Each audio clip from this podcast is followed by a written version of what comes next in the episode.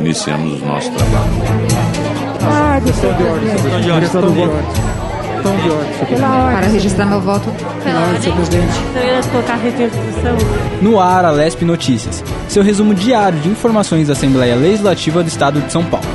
Aqui você fica por dentro do que acontece no Parlamento Paulista, votações, decisões e debates.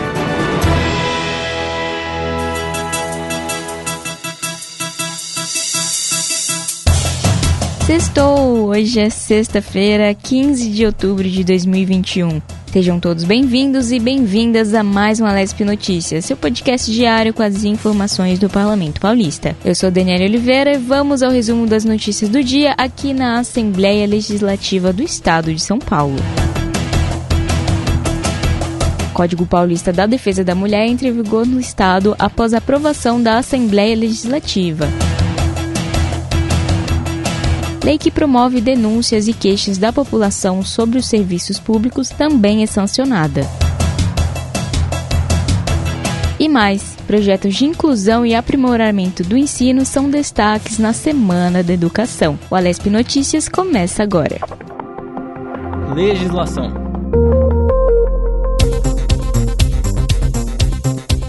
Código Paulista de Defesa da Mulher foi sancionado hoje, após discussão e votação dos parlamentares na LESP. Criada pelo deputado Tiago Auríquio, do PL, a iniciativa reúne mais de 60 leis vigentes no Estado, que buscam garantir a proteção e a defesa dos direitos femininos em um único texto. A medida tem o objetivo de simplificar a consulta dos textos, além de tornar as normas mais conhecidas pela população a lei que garante o direito ao aleitamento materno em estabelecimentos públicos ou privados e a que assegura o atendimento prioritário às grávidas em serviços públicos, por exemplo, fazem parte da norma aprovada. Com a sanção, a proposta já passa a valer em todo o território paulista. Todas as informações você já sabe, podem ser vistas no portal da LESP, que é o al.sp.gov.br.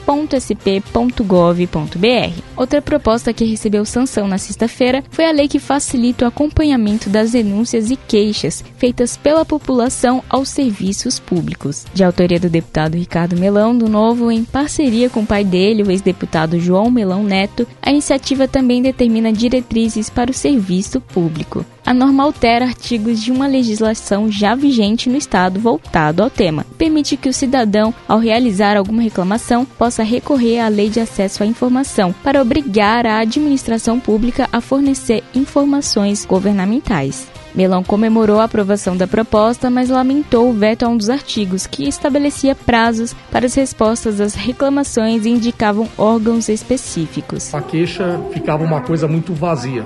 A pessoa ligava lá, o registrava e era só ouvir, né? não tinha atitude. O objetivo da minha lei era regulamentar, né? sendo direito do usuário que fizer a reclamação, a denúncia, ter ali um mínimo de previsibilidade e de encaminhamento à denúncia que ele fez, colocando prazo de dias para resposta, dando direito a ele saber quem vai ser o responsável por atender aquela demanda, ou seja, trazer muito mais transparência nessa relação do Estado com o usuário do serviço público. Homenagem.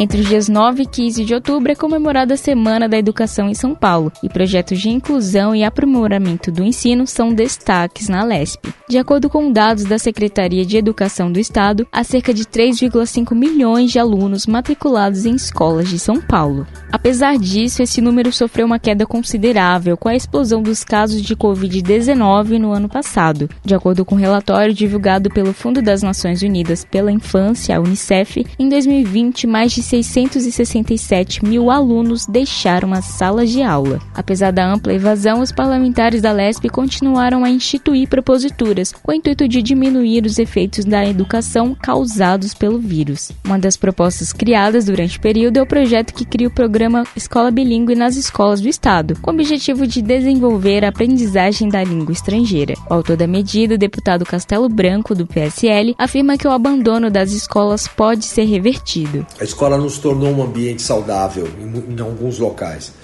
Então, essa transformação da escola num ambiente de, de saber e um ambiente feliz e gostoso seria um fixador da criança. Hoje, a evasão brasileira já era alta e agora com a pandemia ficou mais alta, porque ele ficou tanto tempo afastado da escola que a reinserção dele ficou muito mais difícil. Logo no início da pandemia, foi instituído um projeto de lei que autoriza o executivo a criar uma bolsa alimentação para alunos da rede pública de ensino durante a suspensão das aulas. O deputado Carlos Gianazzi, do PSOL, autor da proposta, define que a comemoração simboliza resistência. A Semana da Educação para a gente é sempre uma semana de luta contra os ataques e, ao mesmo tempo, para aprovar os projetos que nós apresentamos que beneficiam os professores, os agentes de organização escolar, os gestores e, sobretudo, a própria comunidade escolar, os alunos, todos devem ser beneficiados com esses projetos. Conheça mais propostas criadas pelos deputados em busca da promoção do ensino no site da LESP, pelo www.al.sp.gov.br. E aproveitando a celebração, hoje, 15 de outubro, é também uma data muito importante, é celebrado o Dia do Professor. O deputado Adalberto Freitas, do PSL, durante a sessão ordinária, agradeceu aos professores pela atuação, que ele acredita não ser reconhecida o suficiente. Mais uma vez, parabenizo a todos esses educadores que fazem aqui no Brasil uma profissão que não é reconhecida como se deve, mas fazem muito por amor. Então, nós devemos a tudo aos professores que, desde a nossa terra infância, nos ensinam, nos educam para nos preparar para enfrentar todas as dificuldades da vida. Muito obrigado, meu agradecimento a todos. O deputado Gil Diniz, sem partido, saudou os profissionais do Colégio Militar de São Paulo. Nós sabemos das dificuldades que o magistério enfrenta aqui em São Paulo, mas nós precisamos aqui dar os parabéns aos bons professores da nossa rede pública de ensino. Eu deixo também os meus parabéns ao trabalho dos professores, deputado Nascimento, do Colégio Militar de São Paulo. A Assembleia Legislativa do Estado de São Paulo, por meio do nosso podcast, parabeniza você, profissional da educação, que atua ativamente na promoção do ensino nas escolas públicas e privadas do Estado. O nosso muito obrigado a você.